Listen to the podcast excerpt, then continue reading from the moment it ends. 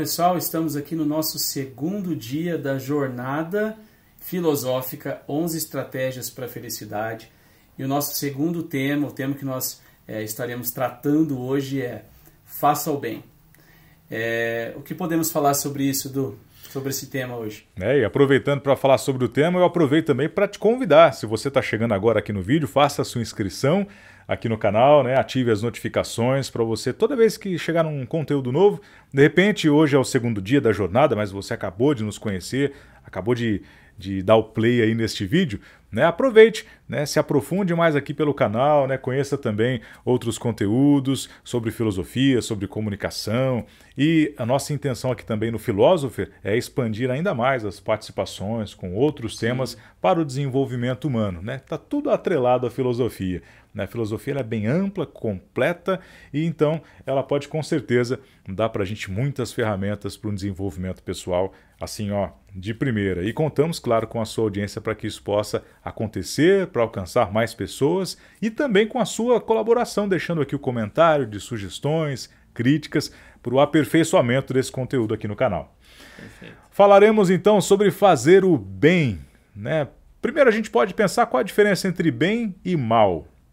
Eu acho que é algo assim bem é, instintivo, né? Todos nós costumamos já ter dentro de nós essa, essa tendência, essa diferença entre saber o que é bom e o que é ruim.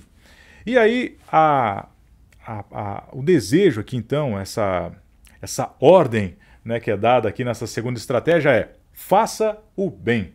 Como é que a gente poderia fazer isso? Tem uma sugestão aqui de um filósofo. Ele disse: O fruto desta vida são as obras para o bem comum. O fruto desta vida são as obras para o bem comum. Quando a gente fala comum, né, estamos pensando em comunidade, nos, no próximo, nos outros. E, e, é interessante, né, Henrique, a gente falar sobre essa questão do comum, porque hoje em dia a gente acaba sendo meio individualista, né? A gente fica tão preocupado ali com o nosso desenvolvimento, é. com até agora há pouco eu falei desenvolvimento pessoal, daquela impressão de algo muito, talvez egoísta, né? Sim. Autoconhecimento, autodesenvolvimento. Mas por que nós talvez é, tenhamos esse desejo de nos desenvolver para quê? Para ser uma pessoa sábia, inteligente, esperta? Talvez não é esse o caminho. Né? E aqui a dica do Marco Aurélio é essa. Né? Para que o fruto desta vida, o fruto desta vida são as obras para o bem comum. Então começa, por exemplo, com esse trabalho que nós estamos fazendo aqui que nós não estamos cobrando para que isso seja feito. Estamos compartilhando um pouquinho da nossa vivência, do nosso dia a dia e compartilhando a filosofia, que é algo que vem sendo compartilhado há muito tempo, né? Então, já começa por aí. Henrique, então pensando em tudo isso, como nós podemos fazer o bem? Como é que seria essa prática na prática? É, o importante, acho que o que você já mencionou, que seria o bem comum, né? Não só o que é bom para você, mas o que é bom para sua comunidade. Até porque se você faz um bem que é, extrapola simplesmente o seu convívio, a sua família, mas vai além para as outras pessoas também, você consegue ter um resultado ainda muito melhor, né? De ver pessoas também se alegrando, aproveitando de alguma coisa que foi, que foi feita também para o bem delas, mas partiu de você, né? E isso pode ser tanta coisa, como o Du deu o exemplo, da gente tentar falar aqui com vocês, tentar de repente é, compartilhar um pouco da nossa, da nossa caminhada, para que possa fazer bem também para você o que a gente está falando aqui, já é diferente, quer dizer, dá uma satisfação maior. Eu acho que a satisfação maior está em não somente procurar o seu próprio bem, mas o bem do outro. Né? Isso é muito importante. É, e é legal até, depois que eu falei a frase e passei para você a bola, eu fiquei pensando, nossa, mas eu tentei né, fazer uma propaganda nossa, assim, né, de, dizendo que nós estamos fazendo o bem. Né? Mas é interessante pensar nisso, porque é, quando nós nos, nos dedicamos a preparar alguma coisa para ser é, compartilhado, compartilhado nós aprendemos demais com isso, é. né? Nós aprendemos demais. inclusive quando a nossa atenção, o nosso foco está sendo direcionado para coisas tão boas como essas que a gente está pesquisando aqui. Né? 11 estratégias para a felicidade. Pode parecer talvez um título assim de autoajuda, pode parecer um título né, de, de, de livro né, daquelas livrarias de supermercado, né, que são só os títulos ali bem populares, mas na realidade esse desejo né, de compartilhar essas estratégias para encontrar a felicidade não está apenas nesse nesse título popularesco, né? mas está um pouco mais fundo e convidando você também a, a fazer parte da gente com tudo isso. Né? É, semana, semana agora passada eu tive a oportunidade de compartilhar um pouquinho da experiência de comunicação de rádio, TV, com um grupo é, religioso da Pastoral da Comunicação do Brasil, do movimento de, de Schanstatt. É, ó, que nome diferente. né? E lá tinha pessoas participando do Brasil, do Paraguai, do Uruguai, pessoas que fazem parte do movimento, da Alemanha tal. E a irmã que fez a, um, um bate-bola comigo lá durante essa exposição, ela falou exatamente isso. Olha, eu estou fazendo esse trabalho de produção de podcast já há um ano e meio, mas eu nunca aprendi tanto sobre isso pesquisando para apresentar para vocês. É. Né? Então, muitas vezes, só o desejo de compartilhar, né, de buscar, de levar uma boa mensagem, já nos faz tão bem que realmente é uma, com certeza, uma estratégia para a felicidade que funciona. É. Né? Ela realmente é prática e pode ser colocada em prática com certeza com você. Como alguns exemplos que a gente estava falando antes de começar a gravação, né? É.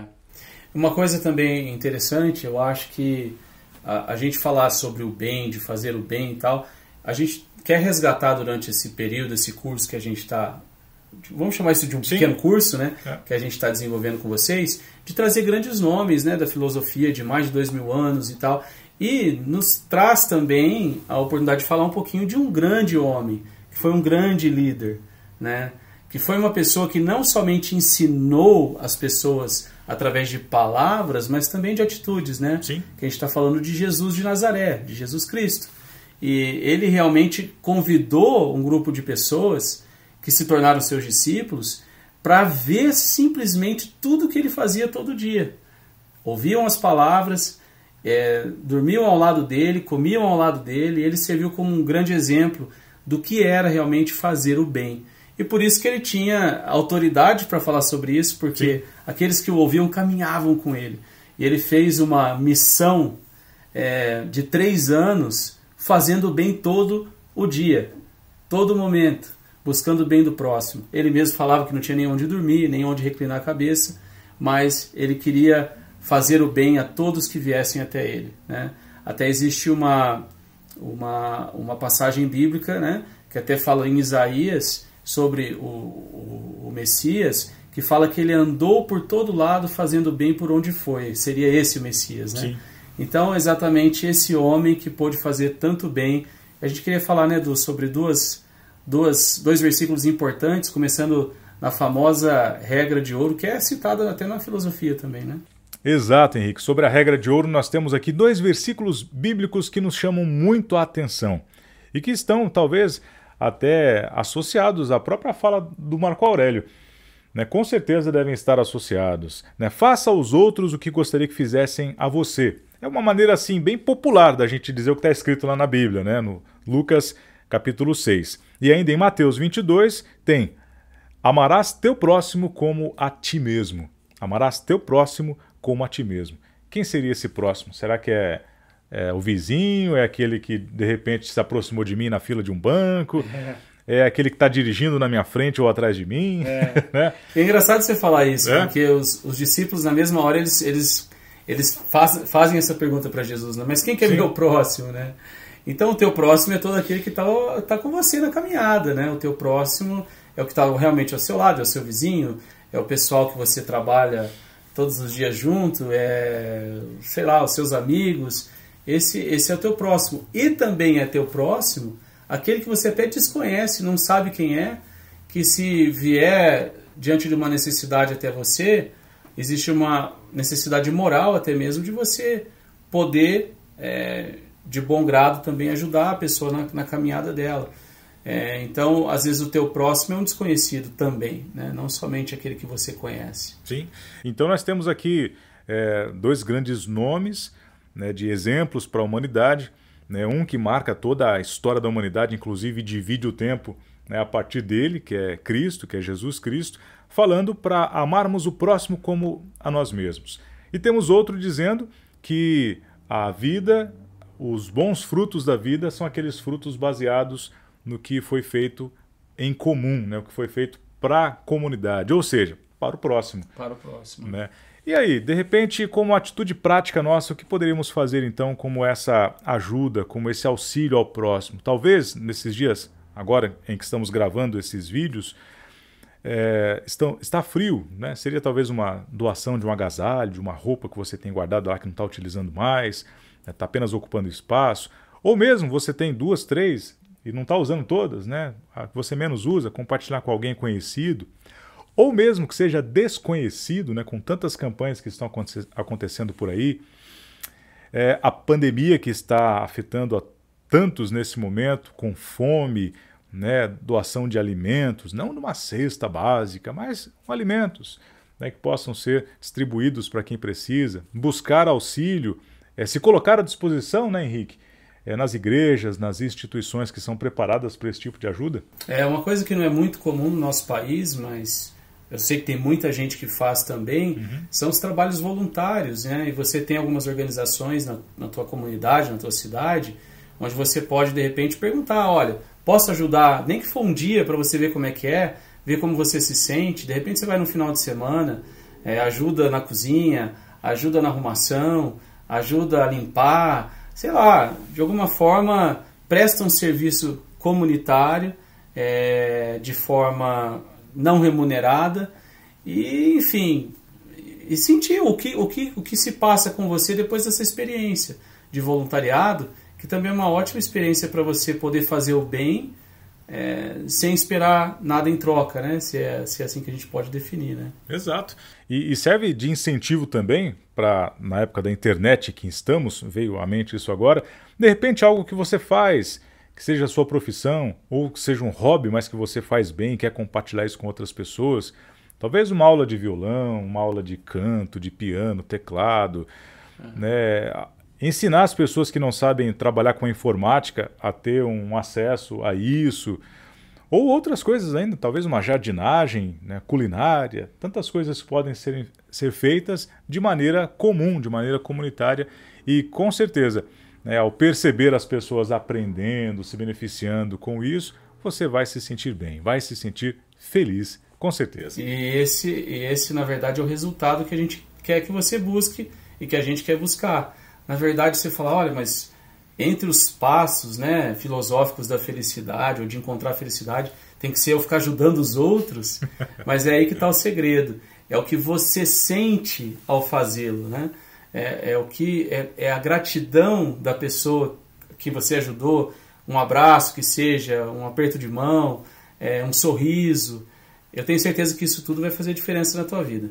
Acredito que é como dar um presente, né? Você tem um amigo, um, alguém talvez de um relacionamento amoroso e você vai lá preparar aquele presente, você vai comprar ou preparar mesmo. E quando você entrega para a pessoa, você se sente como? feliz também, né, pela felicidade que você proporcionou àquela pessoa que recebeu é, o seu mimo. E é exatamente isso, acho que parte desse princípio, né? Quando nós nos colocamos à disposição de fazer algo por alguém e percebemos esse benefício, isso também nos torna alegres, né? felizes por aquele momento. e por isso que isso às vezes se torna uma, uma experiência única que depois vai te levar a uma prática, porque a sensação às vezes pode ser tão boa para você, para o seu coração, que você vai falar, puxa, eu quero, quero experimentar mais disso, poder ajudar alguém que, né, que precisa, que necessita. E, e, como o Du falou, tantas formas, tantas maneiras né, Sim. que a gente tem aí de poder ajudar de alguma e, forma. E com certeza nós esquecemos de algumas aqui. Então fica o convite para você que está nos assistindo Deixe aqui nos comentários né, sugestões de trabalhos que sejam voluntários, formas de colaboração, de contribuição, sugestões de iniciativas que deram certo e que podem ser aí amplificadas, compartilhadas através aqui da nossa audiência. Contamos muito com a sua participação nesse momento e também contando para a gente como foi a, a sua é, a, a sua experiência, né? exatamente. Você foi lá, fez, então vem cá e conta para a gente como foi a sua experiência. E como você se de sentiu depois, né, de ter feito. Exato. Esse foi o segundo dia, segunda estratégia das 11 da nossa jornada filosófica. Pessoal, esperamos vocês no próximo vídeo, hein? Tchau, tchau. Tchau, tchau. Um grande abraço.